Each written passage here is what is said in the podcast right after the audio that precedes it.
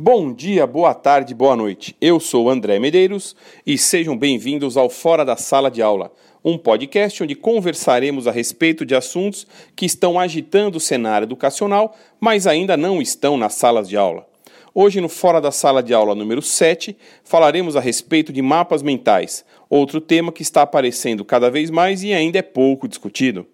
Mapa mental, por definição, é o nome dado para um tipo de diagrama, normalmente voltado para a gestão de informações, de conhecimento e de capital intelectual. Tem como objetivo a compreensão e solução de problemas, ainda memorização e aprendizado, e criação de manuais, livros, palestras, e ainda como ferramenta de brainstorming. O termo mapa mental foi proposto inicialmente por um cara chamado Tony Buzan, um matemático e psicólogo inglês, no início da década de 70, apesar da ideia já ter sido observada em diversas ocasiões antes disso. O conceito básico de mapa mental sugere que se inicie com a menção de uma questão central. Em seguida, relacionam-se outras menções a essa central, usando recursos visuais de conexão de cada menção secundária àquela principal. Os recursos visuais mais utilizados são palavras, quadros, linhas, balões e tudo mais. É possível ainda utilizar outros tipos de figuras, recomenda-se muito a utilização de cores, números, organizações espaciais, entre outros recursos para representar melhor as relações entre essas conexões. Da mesma forma que o mapa mental pode ser aplicada em uma receita de bolo, a gente pode usar essa abordagem em diversos outros contextos, como por exemplo, rotinas diárias, por exemplo, organizando atividades que a gente vai executar no decorrer de dia, listas de coisas a fazer, organização de uma viagem, ainda em identificação de oportunidades, como por exemplo, mapeamento de mercado, análise de tendência, demandas de consumidor, ainda no planejamento de um novo negócio, na elaboração de um plano de venda ou num projeto de uma nova empresa, planejamento de marketing e vendas, por exemplo, no planejamento de um evento, criação de um conteúdo para o site, ou ainda numa embalagem, planejamento de recursos humanos, elaborando, por exemplo, questões de entrevistas para emprego,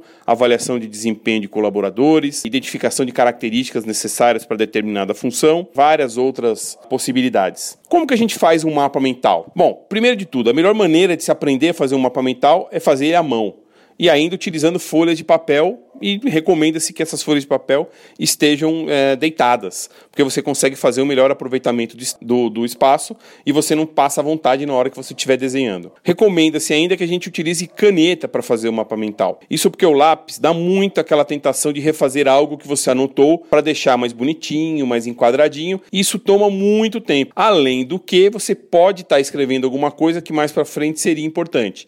Então a melhor maneira, você vai lá, pega a sua folha de papel, deita essa folha de papel, começa com um tema central, vai colocando os subtemas que são relacionados a esse tema central e sempre a caneta. Normalmente a gente coloca o tema principal no centro dessa folha. Depois que a gente define o elemento principal, a gente começa a puxar outros elementos que vão se ligar diretamente a esse principal. E a gente vai criando ramos desse chamado mapa mental. Depois que a gente criar um ramo principal, a gente vai ligando um outro ramo a ele que se torna um subtópico daquele ramo principal e com isso você vai aprofundando cada vez mais sua aprendizagem. Falando fica uma. Eh, eu, eu, entendo que falando fica meio complicado de você enxergar, mas imagina que você começa com um tema central, esse tema central tem cinco grandes características. Então você vai puxar uma linha para cada uma dessas cinco grandes características e depois cada característica dessa você vai detalhar da maneira que você quer que aquilo ocorra. Então você vai colocando o que no texto anterior a gente chamou de subtópico. O ideal é não escrever várias frases nesses ramos. É sempre legal a gente utilizar a palavra-chave para um determinado assunto. Outro detalhe importante é sempre a gente utilizar cores.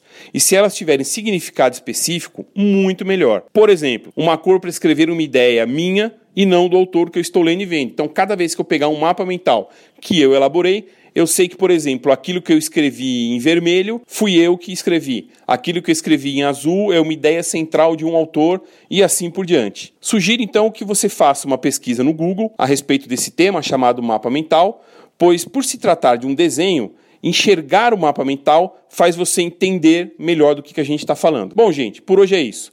Gostaria de agradecer sua audiência, agradecer também os comentários que foram feitos a respeito dos podcasts anteriores, bem como sugestões que me foram passadas. Obrigado pela audiência, curta, compartilhe, comente e avise seus amigos. Um abraço e tchau!